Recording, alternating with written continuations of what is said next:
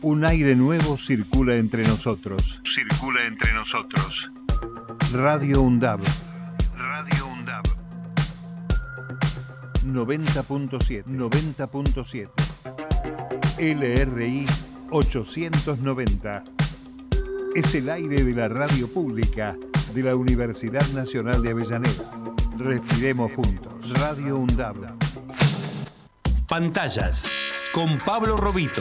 Martes de 18 a 19 horas.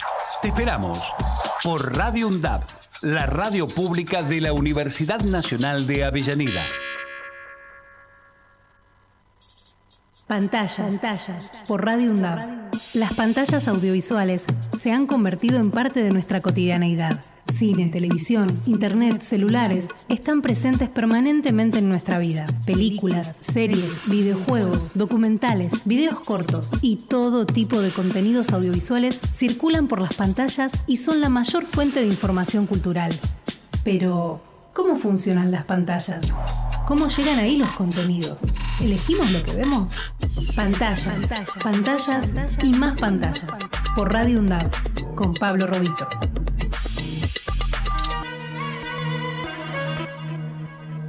Hola, como todos los martes, les doy la bienvenida a todas y a todos a nuestro ciclo Pantallas. Soy Pablo Robito, director de la licenciatura en Artes Audiovisuales de la Universidad de Avellaneda y los voy a acompañar de 18 a 19 en la 90.7. Pueden comunicarse con nosotros por WhatsApp a través de la línea para oyentes 11 5669 7746. Repito, 11 5669 7746.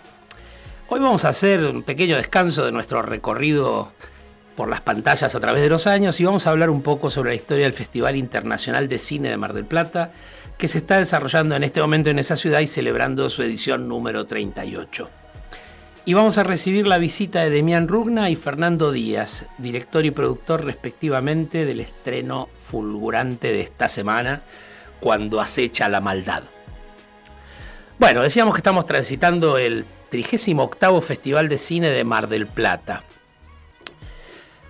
Un festival de cine es un espacio donde en principio nos encontramos para ver películas. Se proyectan una cantidad de películas que se programan con alguna lógica y eso define el perfil de cada festival. En general se trata de películas que no llegarían normalmente al mercado de exhibición y esto explica que haya un especial interés del público cinéfilo, de la crítica y del público en general. Pero hay una segunda función que cumplen los festivales y es que en ellos se reúnen los distintos actores del sector cinematográfico, ¿no? productores, distribuidores, a veces incluso exhibidores, pero también guionistas, directores, actores y actrices, etc. Y en esta reunión se desarrollan diversas instancias de negocios. Un festival son las proyecciones, pero también es su mercado. Entonces, si bien eh, las pantallas de los festivales son pantallas de cine, son un espacio de pantallas muy especial, porque tanto la forma en que esas pantallas están programadas como lo que sucede alrededor de ellas, no es lo usual que pasa en las salas cinematográficas. Los festivales adquieren diversa importancia dependiendo de qué perfil asumen. Hay festivales que impulsan a nuevos realizadores, hay otros que bueno, que convocan a realizadores consagrados, algunos descubren nuevas cinematografías o bucean en la producción independiente de los grandes centros de, de producción, y otros se zambullen en el mainstream y trabajan con esas películas que vemos normalmente en el mercado. En todo caso, son espacios de difusión y de encuentro cultural, pero también son encuentros de discusión y puesta en valor de políticas públicas y de las políticas en general que se desarrollan alrededor de las artes audiovisuales. En este sentido, la ceremonia de apertura del Festival Internacional de Cine de Mar del Plata contó con un marcado discurso en defensa del cine y la cultura argentina como parte de la construcción de una identidad nacional. Para transmitir ese mensaje en el inicio del festival, se proyectó un video muy emotivo, relatado por Ricardo Darín, donde se entrelazaban escenas de las películas argentinas más recordadas, ¿no? que, que la gente tiene más presentes. Un hermoso video. Sin lugar a dudas, el énfasis y la gran convocatoria de figuras de la escena local, de grandes figuras, y la presencia del candidato presidencial de Unión por la Patria fue una respuesta a las propuestas del candidato de la Libertad Avanza de cerrar el Inca y terminar con el fomento a la actividad cinematográfica. Este discurso de Milei, aparentemente sencillo, ingenuo y de sentido común, de dejar que el mercado regule por su cuenta y se produzca, como diría Mirta Legrand, lo que la gente quiere ver, se da de cabeza contra dos verdades irrefutables para toda la comunidad cinematográfica. La primera es la falacia de que sobreviviría algún tipo de cine sin el fomento del Estado. Las películas más taquilleras del cine nacional, las que el público consagró y eligió y fue a ver masivamente a las salas, recuerden la que quieran, desde eh, Relatos Salvajes hasta eh, eh, Nazareno Cruz y el Lobo, por tomar 50 años de distancia entre una y otra, no se hubieran podido producir sin apoyo del Estado, ya que no se trata de un problema de competitividad como se lo quiere plantear, sino de que tenemos un escasísimo volumen de mercado para recuperar la inversión y que ese mercado tiene un control oligopólico ejercido por muy pocas empresas de distribución y exhibición, todas ellas de capitales internacionales. El segundo problema es que, aunque el mercado funcionara, solo se producirían las películas destinadas al público masivo, haciendo imposible la diversidad cultural y la expresión de diversas voces y cinematografías del mundo. ¿no? Eh, es difícil de imaginar ese escenario. Pensemos en las plataformas internacionales como Netflix, HBO o Amazon y veremos cómo la regulación del mercado que propone el candidato eh, liberal produce contenidos uniformes y cada vez más parecidos. Vemos una serie y salvo honrosas excepciones, ya la vimos varias veces, aunque sea nueva, todos los contenidos son iguales porque se trabaja para un público masivo y el público masivo es un público que debe de alguna manera responder a un gusto medio, ¿no? Y de esto debe replicarse en todos los mercados posibles para que ese producto se consuma. Bueno, la industria obviamente salió a, contestar a esta, a esta eh, locura que se plantea de abandonar el apoyo a la cultura y al cine. Y también en esta misma línea hubo un discurso político en el Festival del Ministro de Cultura de la Nación, Tristan Bauer, que recordó a los grandes cineastas que se tuvieron que exiliar durante los años más oscuros de la Argentina. Hablemos claramente del, proceso de reorganización nacional durante el gobierno de facto del 76 al 83, que, que también algunos parecen querer reivindicar.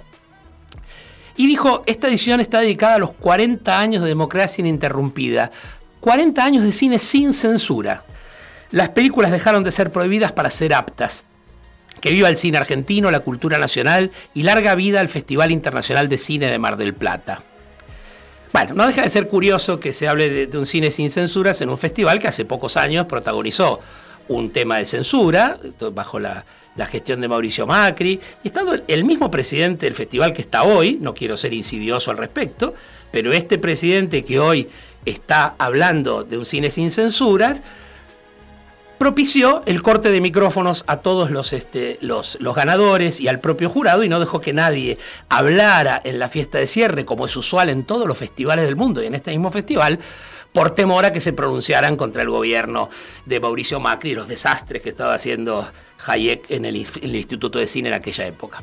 Pero bueno, dejémoslo pasar, es un festival que debemos este, de alguna manera celebrar y está bueno que más allá de haberse equivocado alguna vez, hoy celebren un cine sin censura los mismos que la aplicaron hace no tanto.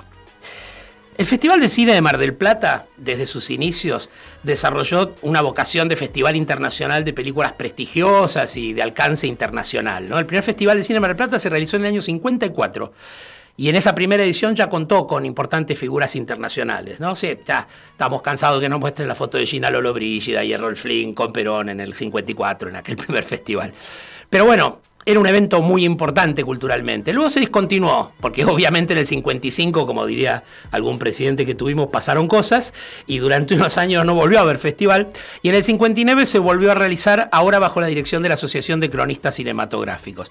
Ya en esa edición del 59 era un festival competitivo, reconocido por la Federación Internacional de Asociaciones de Productores Cinematográficos, la FIAF, que es la que regula los festivales internacionales. En 1964 el festival se hizo por única vez en Buenos Aires, se lo nombró Festival Cinematográfico Internacional de la República Argentina, y después el Instituto de Cine se hizo cargo en el 68 y en el 70 el festival, en el 67 y en el 69 no se hizo porque se hizo en Río de Janeiro otro. Bueno, la cosa es que en 1970 se interrumpió el festival este, y esa interrupción duró 26 años. Y se repuso en 1996, perdón, este, que es cuando el festival regresa completamente renovado y se posiciona definitivamente como un acontecimiento artístico-cultural importantísimo en el panorama argentino. Desde esa fecha accede a su categoría A y desde 1996 se realiza todos los años ininterrumpidamente hasta esta edición número 38 que tenemos hoy. ¿Qué es esto de la categoría A? Bueno, eh, en, el cine, en el mundo hay más de 2.500 festivales de cine pero la Federación Internacional de Asociaciones de Productores Cinematográficos, la FIAF, solo reconoce 50 de estos festivales y de esos 50, solo 15 son competitivos clase A como el Festival de Mar del Plata, y entre los que se encuentra el Festival de Cannes, de Berlín, Venecia, San Sebastián, Carlo Vivari, Shanghái, Montreal, Locarno, bueno, otros. Son 15 festivales que son como las joyas de la competencia internacional en festivales internacionales eh, de cine. Eh, Festival de Cine está organizado por el Instituto Nacional de Cine y Artes Audiovisuales y promueve de alguna manera actividad cinematográfica en muchas formas alrededor del festival. Se exhiben películas de muchos orígenes, temáticas y estilos y conviven tradiciones del cine clásico con nuevas tendencias, las nuevas voces, las nuevas tecnologías. Y cada año más de 130.000 espectadores acompañan su programación, que suele contar con más de 300 títulos y una cantidad de actividades especiales en las que se dan citas invitados nacionales e internacionales, según reza la página web del propio festival. El festival está organizado en distintas secciones. La más importante es la competencia internacional. Dentro de la sección de competencias hay una competencia internacional este año siempre hay jurados de todo el mundo y de distintos niveles, siempre hay algún jurado argentino. Este año es jurado la directora galesa Prano Bailey Bond, es jurado la directora artística del Festival Internacional de Cine de Chicago, Mimi Planchet, la directora paraguaya Tana Shembori, que fue codirectora, ¿se acuerdan? De Siete Cajas, una película que fue muy renombrada, aquí esa, esa, película paraguaya. Charles Tesson, que es un, crítico importante francés y vicepresidente de la Unión de Críticos del Cine Francés y la directora argentina Celina Murga, una importantísima directora del nuevo cine argentino que viene produciendo con mucha regularidad sus películas y que está ahora eh, haciendo su última película eh, producida por Martín Scorsese, ni más ni menos. Pronto la veremos. Eh, en, todas las ediciones que tuvo el festival, solamente dos películas argentinas accedieron al máximo galardón del festival, que hoy se llama Premio Astor. Antes se llamó un Bu, bueno, antes fue el Premio de los Cronistas. Hoy se llama el Premio Astor. Este, y esas dos películas que ganaron fueron Buena Vida Delivery, de Leonardo Di Cesare, en el año 2004, y Abrir Puertas y Ventanas, de Milagros Momentaler, en el año 2011. Luego ha habido películas españolas, brasileras, bueno, de distintas nacionalidades que han ganado el festival. estas son las únicas dos películas argentinas que ganaron la competencia internacional. Luego tenemos otras competencias, como la competencia latinoamericana de largometrajes y de cortometrajes, la competencia argentina de largometrajes y cortometrajes, la competencia Estados Alterados, la competencia en tránsito y la competencia Work in Progress, que es esta competencia para proyectos que están en la mitad de su, de su producción y están buscando financiación para terminarla, pues se llama trabajos en, en proceso, ¿no? en progreso. Luego hay una, segunda acción que se llama Panorama, donde los espectadores pueden encontrar mucho de la mejor producción internacional más reciente, directores consagrados, nuevos talentos, focos temáticos de distintos tipos. Hay películas para chicos, películas que, se agrupan por sus bandas sonoras, o porque fueron hecho en Super 8, en 16. Bueno, este, hay una cantidad de secciones, Hora Cero, Generación VHS, Las Venas Abiertas, dentro de esta parte de panorama. También tenemos panorama de cine argentino, producciones al aire libre, distintas formas de organizar diversos contenidos de cada edición del festival. Hay también una sección muy importante que se dedica a los homenajes y, retrospectivas y busca actualizar la trayectoria de directores prestigiosos. Este, también para ponerlos en circulación y que los vean aquellos que no pudieron verlos.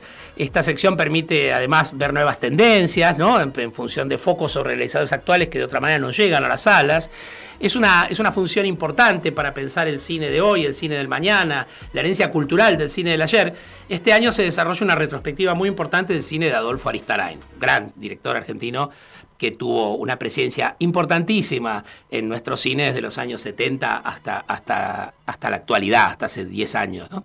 Este, también hay una sección que se concentra en las restauraciones, que, pone en valor el patrimonio cultural cinematográfico nacional e internacional. Este, eh, se vio en la apertura de este festival este, Hombre de la Esquina Rosada, una película de 1962 de René Mujica sobre, sobre un texto de, Borges. Este, cosas que es difícil ver de otra manera, ¿no? O que pensar que uno podría volver a encontrar. Eh, por fuera de las pantallas, el festival también tiene actividades especiales. Este año se hace el sexto foro de cine y perspectiva de género. Este, se presenta la recuperación de una película perdida de Solana Sigetino de 1971, La Revolución Justicialista, importantísima película política de aquella época del cine político latinoamericano. Hay charlas sobre políticas públicas, como la actualización de la regulación para ampliar la diversidad cultural. Eh, charlas con maestros, este año estuvo Bayona, el director del Orfanato, Lo Imposible y Jurassic World, que ahora estrena Jurassic World El Reino Caído, ¿no? La última Jurassic World, y ahora estrena La Sociedad de la Nieve. Y también hubo una charla de nuestra queridísima Graciela Borges. No necesito presentarla, todos sabemos la importancia de Graciela Borges en el cine nacional, eh, quién es y su recorrido. Y bueno, fue a dar cuenta de ello y a charlar con el público. También ha habido mesas redondas ¿no? sobre las políticas locales en la producción audiovisual. Hay una mesa ahora sobre los actuales problemas y las posibles soluciones para el cine argentino. O sea, como verán, hay muchas actividades, ¿no? Este, también hay presentaciones de libros, se presenta por ser mujer, la biografía de Blas Talaj, eh, que es sobre la primera directora del cine argentino sonoro, un libro de Candela Bey y Martín Miguel Pereira. Se presentan los cuadernos Faisal II, que son eh, apropiaciones estéticas latinoamericanas. Eh, reúne artículos de docentes e investigadores de la Federación de Escuelas de Imagen y Sonido de América Latina.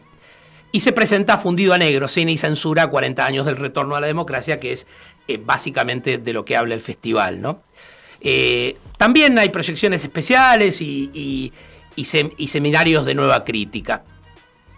En la tradicional sección Hora Cero, importante del festival, el viernes pasado se proyectó nuestro estreno de la semana Cuando acecha la maldad.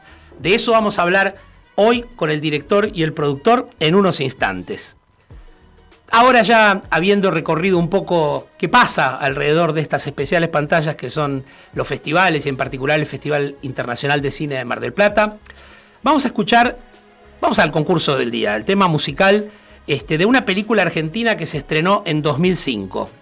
Se trata de una comedia de acción que retrata las peripecias que debe vivir un psicoanalista obligado a realizar como tarea comunitaria el acompañamiento de un policía durante su trabajo cotidiano. Eh, bueno, durante el programa vamos a escuchar esta música, después una escena de la película y les vamos a dar algunos datos mal, por, más, ¿no? Pero por ahora recuerden que, se estrenó en 2005, fue un éxito y se convirtió en una película de culto. ¿De qué película es el tema que vamos a escuchar? Comuníquense al 11 5669 7746, repito, 11 5669 7746 y dejen su mensaje de WhatsApp con su nombre completo y número de DNI y el nombre de la película que lleva la música del día de hoy. La primera persona que adivine la respuesta se llevará el libro Jóvenes Periodistas de Laura Rosenberg, editado por Ediciones Undab.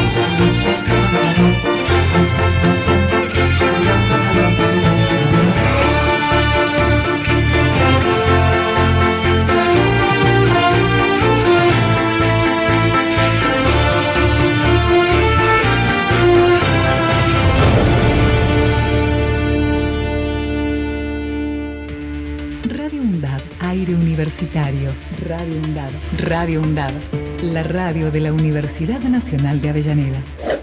radioundab.edu.ar Radio Voces críticas para construir futuro.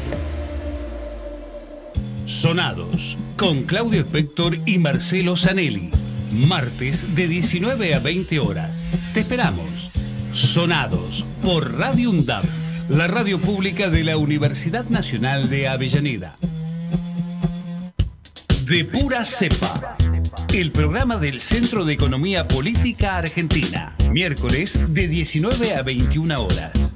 De pura cepa. Conducen Martina López, Eduardo Sánchez y Facundo Budassi junto a un gran equipo de columnistas. De pura cepa.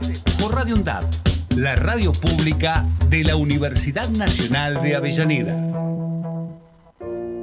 Que las niñas, niños y adolescentes crezcan libres de violencias también depende de vos.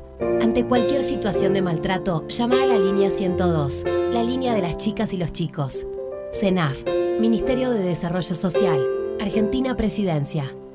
Radio UNDAP, emisora universitaria, multiplicando voces. Escuchadas. Radio UNDAP. radioundap.edu.ar Pantallas y más pantallas. ¿Elegimos lo que vemos? Pantallas. Pantallas. Por Radio UNDAB, con Pablo Robito.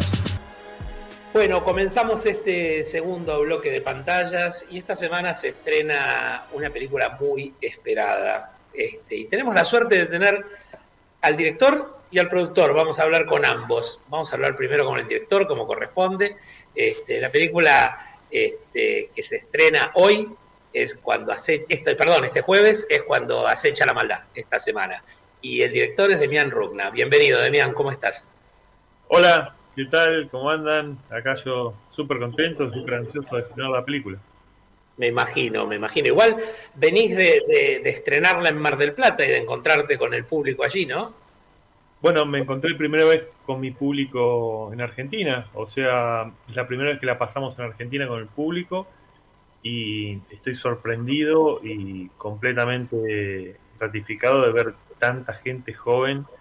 El promedio de edad era de 22 años y que nada, están muy, muy contentos por la película y nada, re fanatizados, lo cual nos llena de energía, eh, no solamente a mí, sino también a muchos colegas de ver este, que una película argentina puede causar semejante repercusión en los jóvenes.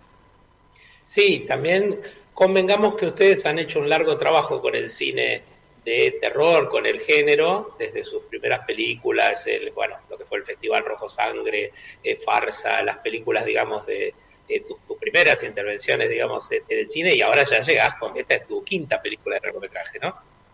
Sí, eh, no, no, lo sé, porque hice una antología eh, que se llama Satanic Panic, que la hicimos hace poco, y, no sé si es considerada, porque es una película, pero está hecha por cinco directores, entonces me encantaría que alguien me defina si es considerada una película. Yo digo, tengo cinco películas y media.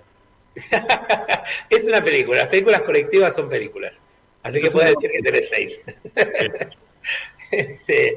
No, bueno, y, y, es cierto esto que decís, te encontraste con el público argentino porque la película trae una, una, una, realidad bastante inusual, que es que se estrenó primero en Estados Unidos y se estrenó en más de 600 salas, que es una barbaridad, ¿no? Sí, es una barbaridad. Este, calculemos que una película grande de Estados Unidos se estrena en 3.000 salas. Y una película argentina que se estrena en 670 salas en, Estados Unidos, a lo largo del año de Estados Unidos, es un, es un hito que me tocó a mí, eh, por suerte, y, y que no lo podemos creer todavía. Eh, llegar a salas en donde la gente pague una entrada para ir a ver una película subtitulada en criollo, con nada, es, es increíble, pero bueno. Este... Es importante lo que decís, porque nosotros estamos acostumbrados al cine subtitulado, pero los americanos no. Los norteamericanos ven cine en su idioma y el cine subtitulado está bastante relegado a circuitos más independientes, más chicos, más, más este, marginales es, realmente una novedad que se estrene una película subtitulada argentina en 670 salas. Sí, tuvo que ver eh, Parasite, tuvo que ver la pandemia y Netflix mostrando películas de otros países.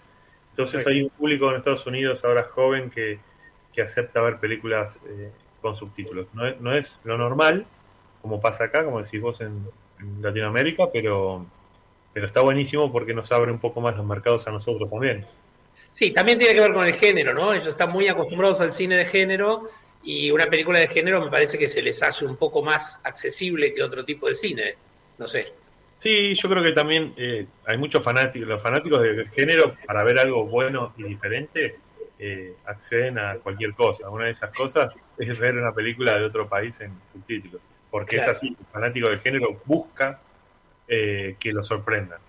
Y si tiene que ver una película malaya con subtítulos, lo va a hacer. Claro. Bueno, también venís de, ganar en Sitges. Sitges, digo, te lo cuento un poco a la gente, el Festival de Sitges es el festival más importante de cine de género de terror en el mundo. Es como ganar en Cannes, digamos. este, y, es la primera vez que gana, creo, una película latinoamericana, ¿no? En Sitges.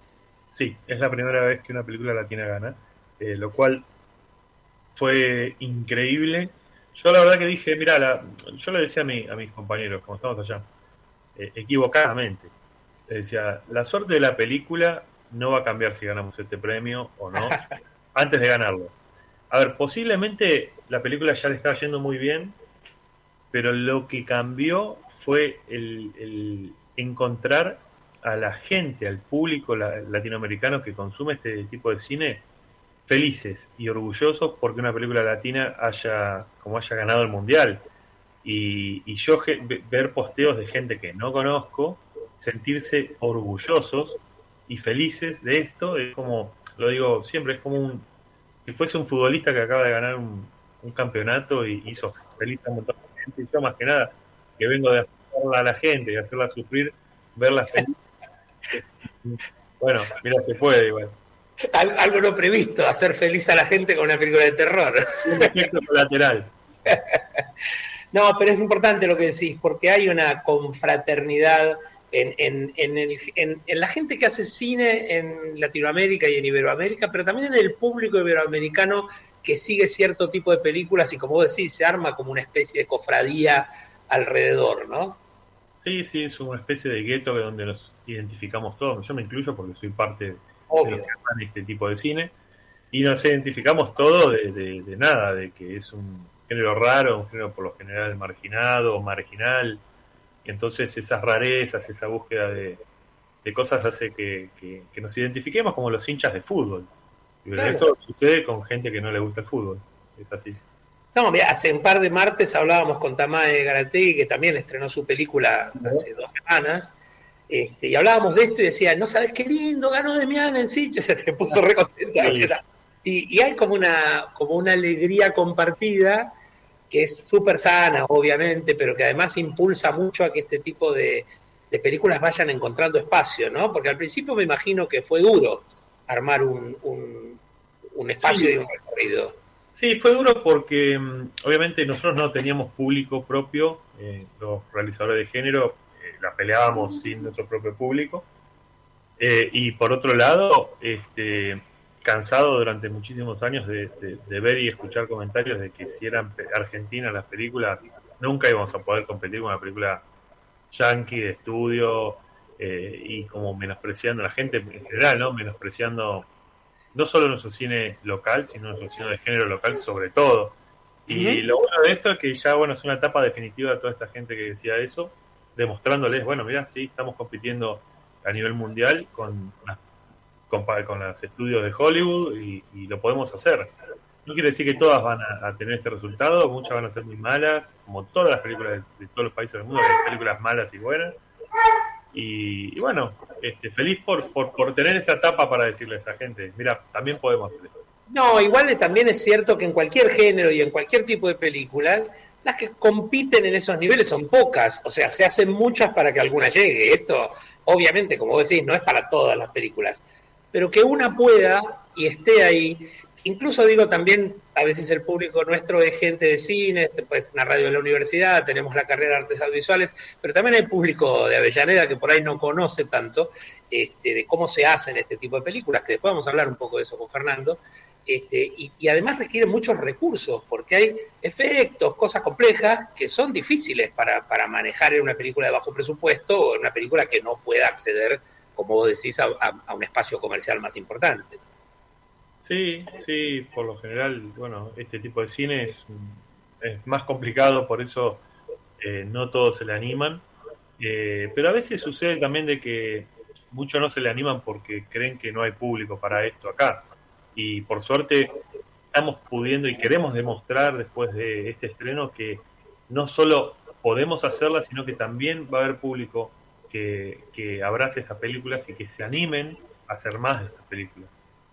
Sí, yo no tengo ninguna duda porque a, poco, digamos, que yo posteé que hoy vas a estar en el programa, empecé a recibir de cantidad de gente, uy, tengo ganas de verla, uh, ya se estrena, qué bueno, estaba esperando que llegara la película. Hay como una efervescencia alrededor del estreno que, que, que no es que no es usual en el género, no es usual en el cine argentino, digamos, de que recibas esa cosa, digamos, de, de, estar esperando una peli, ¿no? Sí, sí, bueno, eso es, te lo da también el género. Eso, esto suele suceder con las películas que vienen de afuera de estudios eh, de superhéroes o algunas películas de terror, que el, fanatismo es muy grande y uno espera mucho de esas películas.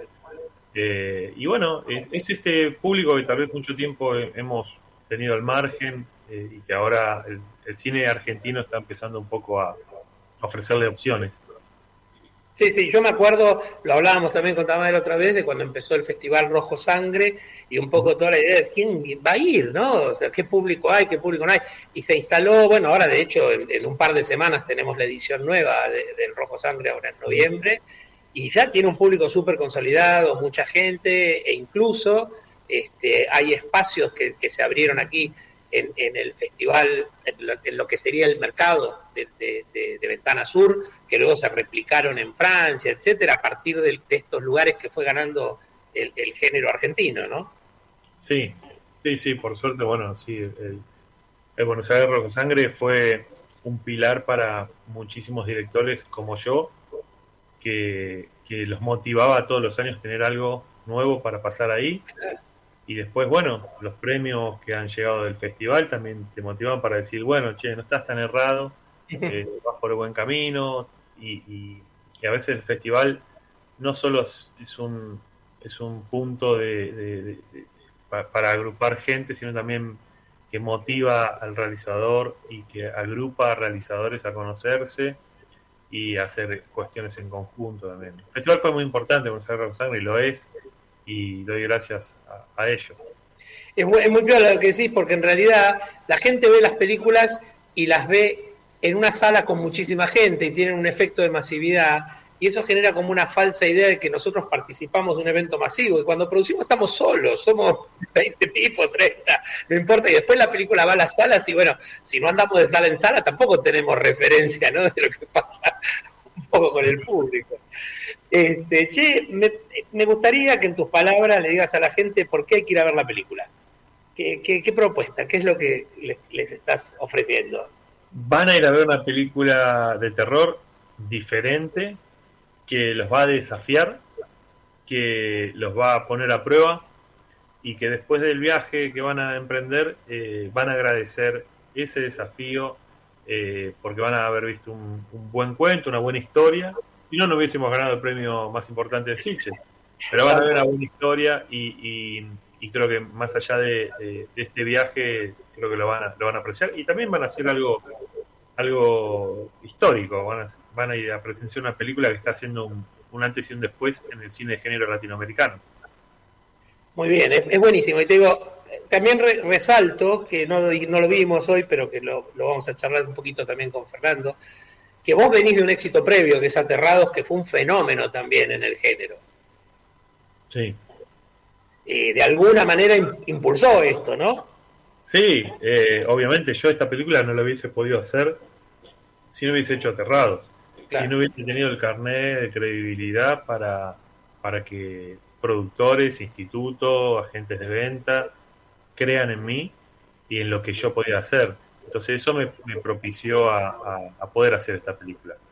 Eh, obviamente que Aterrados es, es, fundamental para que esta realidad y intento no, no, no, no tirarme flores, eh, pero también sucede que después de Aterrado apareció este público, es un público joven y que cuando vayan a la sala a ver la película van a encontrarse con pibes muy jóvenes en Argentina viendo esta película y que, bueno, aterró hace cinco años, o sea, tuvo cinco años para hacerlos, para hacerlos crecer como público también.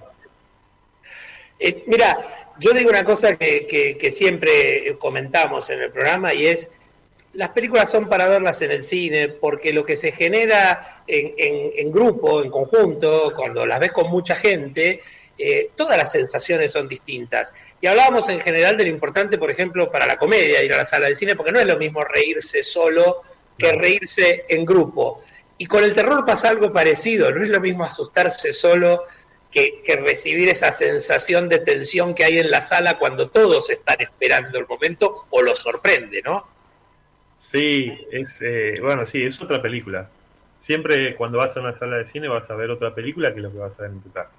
Claro. Eh, yo le digo a la gente, todas las notas que estoy teniendo, a la verdad que la peli la van a tener pirata, ya la tienen pirata. Pero la van a poder ver, Toda la vida, la van a ver 300 veces en plataformas si quieren, pero en el cine es esta semana y nunca más. Importantísimo. Che, bueno, vamos a decirle a la gente, la película se estrena este jueves 9 de noviembre y como les digo siempre, entre el jueves 9 y el domingo 12 se juega la suerte de la película porque si va bien, sigue y se mantiene en la misma sala o en más. O sea que hay que ir al cine, pero además hay que ir entre este jueves y este domingo. No hay que ir en cualquier momento. Sí, obvio, obvio. Nada, a mí yo tengo, tengo esperanza de que, de que hagamos una buena taquilla. Tengo el, sueño de... A ver, cuando viene una peli, una peli gringa, una peli de estudio de terror, y lleva... Las taquilleras llevan como un, millón de espectadores. Sí, claro. la verdad que todas las que están... Eh, este año, en el mes de Halloween encima, que se, aguardan todos los estudios, se aguardan la película para Halloween, y nosotros estamos rankeando arriba de todas. no, no puede ser que en Argentina, una película rankeando arriba de todas las de estudios de Hollywood, no demos un batacazo. Por eso eh, tengo la esperanza de que el público eh, apoye y vaya a, ser, vaya a ser patria. Ojalá, ojalá que así sea, vamos a hacer fuerza para eso, vamos a empujar para que mucha gente vaya a ver cuando acecha la maldad a las salas, porque además de todo lo que contaste, también se va a encontrar con un cine de terror diferente, ambientado en, espacios que no son los usuales y, con referencias que son muy nuestras y que probablemente este, le van a dar un, un sabor y un color muy particular a la película, ¿no? Sí, sí, no, no van a ver una típica película de terror, eso se lo garantizo. Y si van a ver una típica, si me dicen que viene una típica película de terror, Fernando Díaz le va a devolver la entrada del cine. se lo diremos a Fernando después. Bueno, sé que estás eh, eh, con muchísimas cosas y súper atareado. Te agradecemos un montón que nos hayas dado estos minutos de tu tiempo y te deseamos lo mejor. Ojalá que sea el gran éxito que están esperando. Bueno, muchas gracias para todos. Un beso muy grande.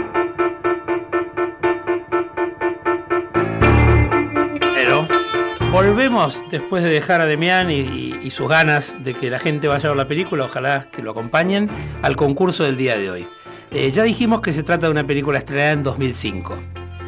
Fue protagonizada por Luis Luque y Diego Peretti y se, encuadra dentro del subgénero de buddy movies o películas de amigos, donde la relación entre dos amigos es central en la trama y se, y se enaltecen un poco las virtudes de la camaradería masculina. En este tipo de subgénero recordamos especialmente la saga de Arma Mortal, ¿no? la comedia policial protagonizada por Mel Gibson y Danny Glover. Eh, ahora vamos a escuchar una escena de la película y luego les preguntamos de qué película es la escena y el tema que estamos escuchando. Comuníquense al 11 5669 7746 y dejen su mensaje con su nombre completo y número de DNI y el nombre de la película del día de hoy. La primera persona que adivine la respuesta se llevará el libro Jóvenes Periodistas de Laura Rosenberg, editado por Ediciones UNDAB.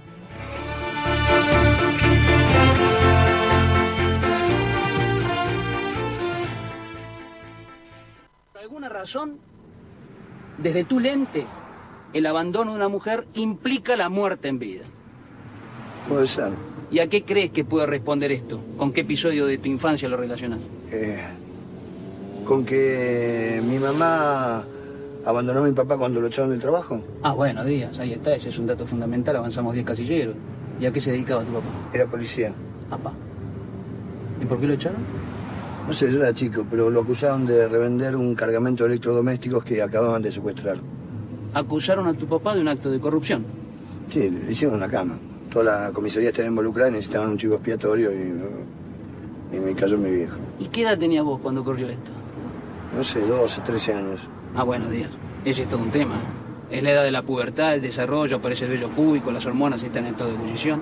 Y justo cuando vos empezás a convertirte en un hombre, tu viejo se derrumba como hombre. Y todo ante la mirada descalificadora de quién? ¿De mi mamá? De una mujer. Bueno, está sufriendo solo por el problema actual. Está sufriendo por problemas no resueltos que acarreas desde la infancia. Y el pánico aparece cuando la construcción fantasmal que crea tu lente la vivís como si fuera real. Ahora ninguna mujer me va a querer. Eso está en tu lente, pero hoy es la realidad. No valgo como hombre. Y sumale esto a los fantasmas típicos. Me dejó porque el otro es mejor que yo en la cama. Me dejó porque el otro tarda más en acabar que yo. Me dejó porque el otro la tiene más grande.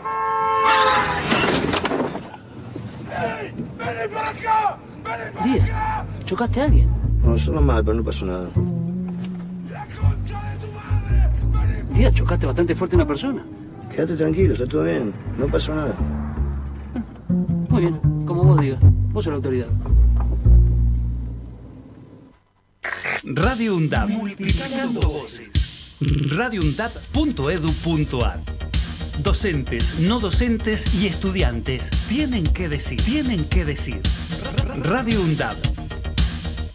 No Tango Tan, un programa dedicado al tango y al carnaval. Un programa de, de música de por acá, música de nuestra pertenencia, el tango, el carnaval, el Río de la Plata, la Cuenca del Plata. No Tango Tan.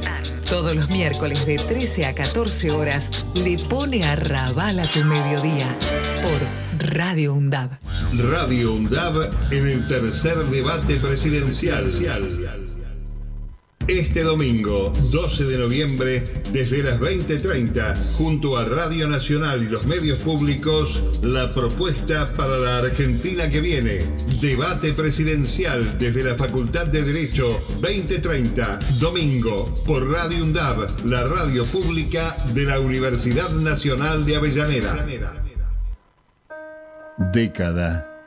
Empezamos a hablar antes que la UNDAB, pero nos pusimos nombre y apellido el 7 de mayo de 2012. Década.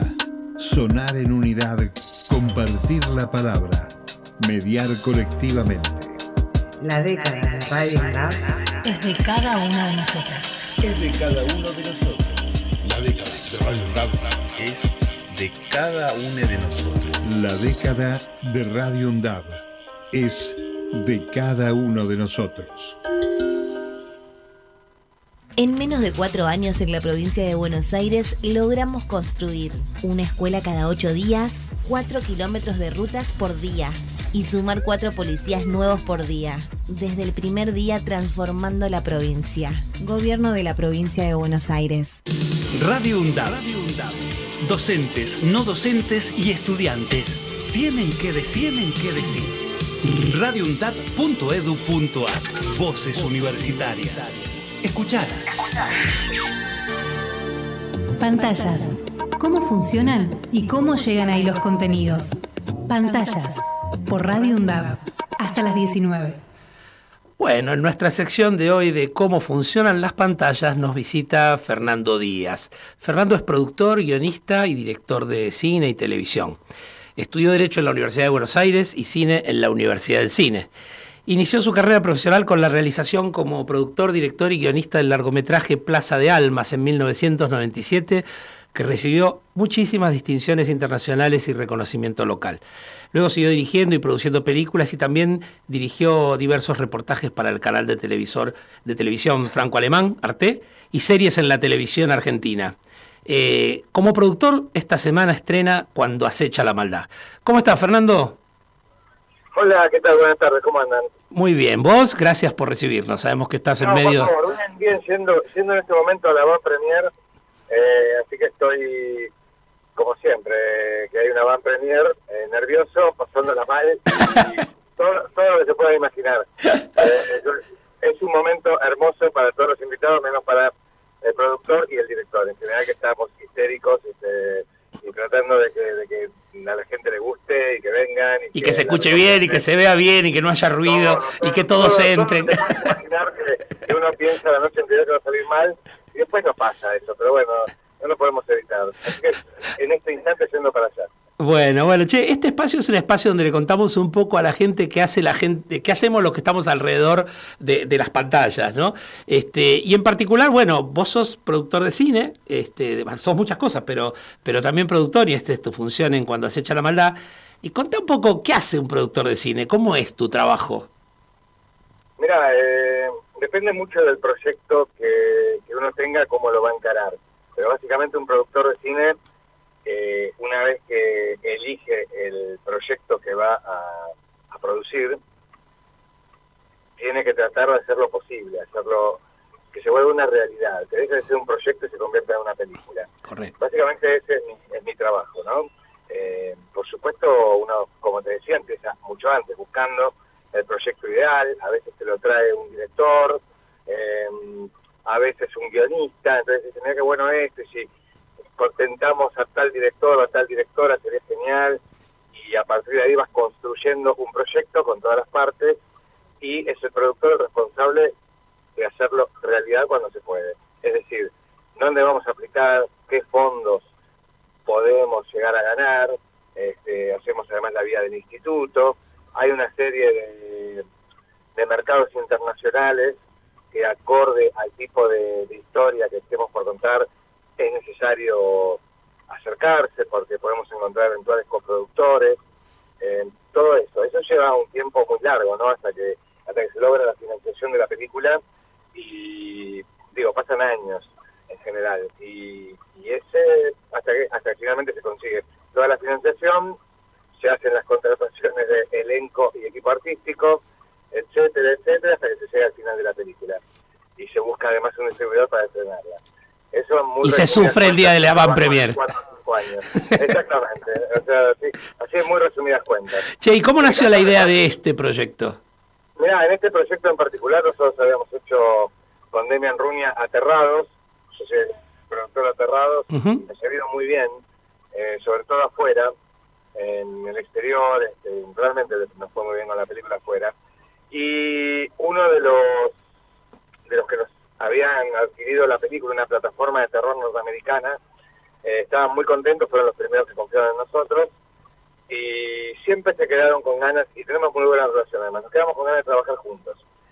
Durante, antes de la pandemia, eh, hablé con Demian a ver si teníamos otro proyecto que podíamos desarrollar, y efectivamente estaba cuando Acecha la Maldad, que era un proyecto bastante más grande en cuanto a recursos eh, que Aterrados. Así que bueno, empezamos el camino, lo presentamos por supuesto al Instituto de Cine, sin el cual no ningún proyecto es posible de argentino en general. Y entre todos los que empezamos a, ir a ver para que nos ayuden en la financiación, fuimos a ver también a Javer, que por suerte entró como coproductor. Todo esto, además durante la pandemia, tratando de avanzar en los Zooms, etcétera, etcétera, se fue haciendo un camino que por suerte llegamos a, a buen puerto, ¿no? Y esto logró que tener allá de red socio, logró que estrenáramos en Estados Unidos en, casi 800 salas y fue un éxito de, de taquilla allá también. Qué experiencia interesante, ¿no? Como está en español. Eh, y es una especie de dulce venganza de ver que, también ellos tienen que ir a leer eh, con sus títulos al cine. Así que estamos como muy contentos eh, con esto. Sí, sí bueno. Este proyecto en particular fue así. Otros eh, no llegan a, producirse porque no conseguimos socios o coproductores o, o bueno, pasan los tiempos. ¿Y qué, qué diferencias este, vos notás entre producir un cine de género así tan específico y otro tipo de películas como has hecho, ¿no? Películas de nicho, artísticas, de acción, de lo que fueran, ¿no? O sea, eh, ¿hay diferencias o es parecido?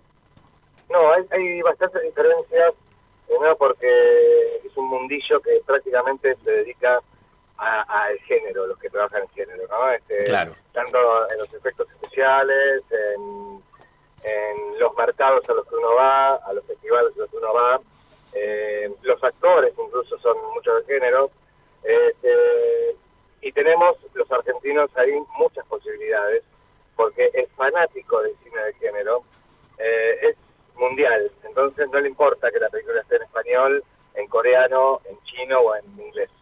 Eh, mientras que el resto de, el otro tipo de cine, y bueno, no tenemos un Star System que podamos, eh, digamos, imponer en el mundo, salvo Darín o algunos otros actores conocidos en, en toda Iberoamérica, pero en general no tenemos esa... No, y aún así es mandante el idioma inglés para las películas que tienen un desarrollo un poco más importante. Pero qué interesante esto que decís, porque uno cuando está acá desconoce eso, por ahí como productor, y se amedrenta un poco con salir hacia el mercado. Y esto que decís abre un panorama interesante para los que hacen género. Sí, sí, y te diría más, eh, hay muchas, eh, lo estoy viendo ahora, eh, hay muchos productores o distribuidores internacionales que este fenómeno lo están viendo y nunca habían producido terror y ahora están empezando a hacer sus primeras películas de terror, produciendo, para ver qué pasa, porque efectivamente están creciendo los todos los festivales de, terror alrededor del mundo porque se está consumiendo, evidentemente. Claro. y eso es una... Eh, esto presta atención a esas cosas, ¿no? Efectivamente. Bueno, y te pregunto a vos, pues le pregunté a Demián, pero siempre la mirada es diferente, ¿no? Este, a mí me, gusta preguntarle a, las personas que entrevistamos y que están por estrenar, ¿por qué hay que ir a ver la película? ¿Qué nos vamos a encontrar cuando vayamos a ver cuando acecha la maldad y qué es lo que vos entendés que le va a interesar a la gente de la peli? Bueno, lo primero que se va a encontrar la gente es una muy buena película, muy buena película, que es lo principal para cualquier película que sea de género o no de género. Sí. Una gran película, muy bien actuada, muy bien técnicamente, con parámetros internacionales que, sorprenden realmente. Y además la van a pasar muy bien, en el, en el peor sentido de la palabra. así que claro. se van a asustar es y va a ser una gran experiencia. Es una experiencia que hay que verla, como todas películas de terror buena, hay que verla, eh, es una experiencia colectiva. Cuando la sala salta toda junta y grita toda junta es fantástico. Claro. como estar en una montaña rusa eh, disfrutando eh, cosa que no se, esto no se puede lograr viendo un link, tirarla en la casa, mucho menos. No, no. Este tipo de películas y esta particular es a verla en cine porque está fantástica, fantástica. Bueno, hay una gran expectativa alrededor de la película y ojalá eh, se supere incluso la expectativa. Todos estamos muy, muy ansiosos eh, de ver cuando acecha la maldad. Se produjo una situación muy particular. Estamos todos interesadísimos sin haber visto casi nada, porque no ha habido una campaña de promoción desde hace tanto tiempo, pero se instaló que la película llega, se instaló que la película es buena, se instaló que, que la película está en un nivel internacional, ganó los premios como para validarlo y se siente hablando con la gente y todo. Me dicen, ah, cuando acecha la maldad. O algunos, eh, vos sabés que esta es la radio de la universidad. Yo ayer posteé, como les mando a los alumnos. Cuatro o cinco me preguntaron, ¿van a ir ellos a la radio? ¿Podemos ir a conocerlos? Le dije, no, vamos a hacer entrevista telefónica, pero, pero hay como una, como, como una, este, una expectativa importante. Bueno, me alegra, me alegra un montón y ¿sabes qué pasa? Seguimos siendo un país este, eh, eh, como somos, ¿viste? Entonces las cosas vienen primero de afuera eh, y ahí las miramos. Sí. el haber estado en Estados Unidos nos dio realmente visibilidad en nuestro país, lo cual está buenísimo, lo aplaudimos y y, por supuesto haber sido la primera película iberoamericana que ganó Sitges claro. en los 56 años que tiene, es un golazo, la verdad. Estamos súper orgullosos y lo que hacemos en este momento, sobre todo, que hay gente, hay gente no, hay un candidato y su entorno que está hablando de, locuras como cerrar el Instituto de Cine, presentar esta película hecha con el apoyo del Instituto de Cine, eh, representándonos en todo el mundo y, y abriéndole puerta a tantos colegas, como vos decías, y a toda nuestra cultura, la verdad me parece que llega en un momento que, que, está buenísimo, está buenísimo que, que la gente esté tomando, eh, que la haya percibido, que la haya Bueno, qué bueno, me abrís la puerta a algo que quería hablar con vos, porque bueno, yo no te presenté de esa manera, pero vos, además de productor, director, guionista, tenés una importante actividad política, fuiste presidente de la Asociación de Productores Independientes de Medios Audiovisuales, siempre estuviste muy metido en, en, todo lo que tiene que ver con la cultura y con las políticas públicas, y bueno, estamos en una situación bastante crucial, ¿no? Entonces, eh, contá un poco desde el sector cómo se ve el panorama frente a estas propuestas electorales. Yo conté un poco lo que pasó en el arranque del Festival de Mar del Plata, obviamente que fue muy, muy significativo al principio del programa, pero, pero bueno, me gustaría escucharte a vos que... Mira, a mí me parece que yo lo hago bastante más corta. Hay gente con la que no vale la pena ni ponerse a discutir ni a ponerse a conversar porque hay una enorme ignorancia. Yo creo que hay una enorme ignorancia eh, por parte del candidato, que dice tamaña, tamaña pavada, digo, cerrar el Inca, cerrar este el CONICET, Sí, todo sí. quiere cerrar, todo quiere dinamitar, todo quiere... Y esto es una barbaridad, primero porque él se considera un economista, tendría que saber que es un sector, las políticas culturales, que mueve muchísimo dinero Claro. y que ofrece un montón de empleo, tanto de forma directa como indirecta, este, y realmente entonces es, es una barbaridad que él mismo esté cortando un sector tan importante de nuestra economía como es, o sea, que se lo esté planteando en su cabeza. Me parece eh, muy deshonesto jugar con el, con el enojo y con, y con el desánimo que tiene cierto sector de la población diciendo cualquier cosa. Por eso te digo que lo hago corto porque realmente no tiene ningún asidero lo que está diciendo. Es muy lamentable, pero sabemos que cambia también de opinión cada cinco minutos, acorde a lo que le conviene. Entonces, realmente, estamos... Yo en un, en un punto te lo digo y yo te agradezco que, me, que saques este tema, pues en un punto yo quería dejar de hablar de, de- de este tipo, porque estábamos disfrutando del premio en, en Chiches y todos haciendo eh, campaña y explicando por qué es importante. Yo digo, ¿cómo puede ser que con la película que tenemos, con todo el festival aplaudiéndonos y con la alegría que tenemos encima, tengamos que estar dando explicaciones sobre este tipo que dice lo primero que se le viene a la mente? Entonces, bueno, yo creo que va a haber madurez en, en- en el pueblo argentino y, y vamos a poder salir adelante. Y lo que está mal, arreglarlo. No serrucharlo con una motosierra ni hacer ni, ni dinamitarlo.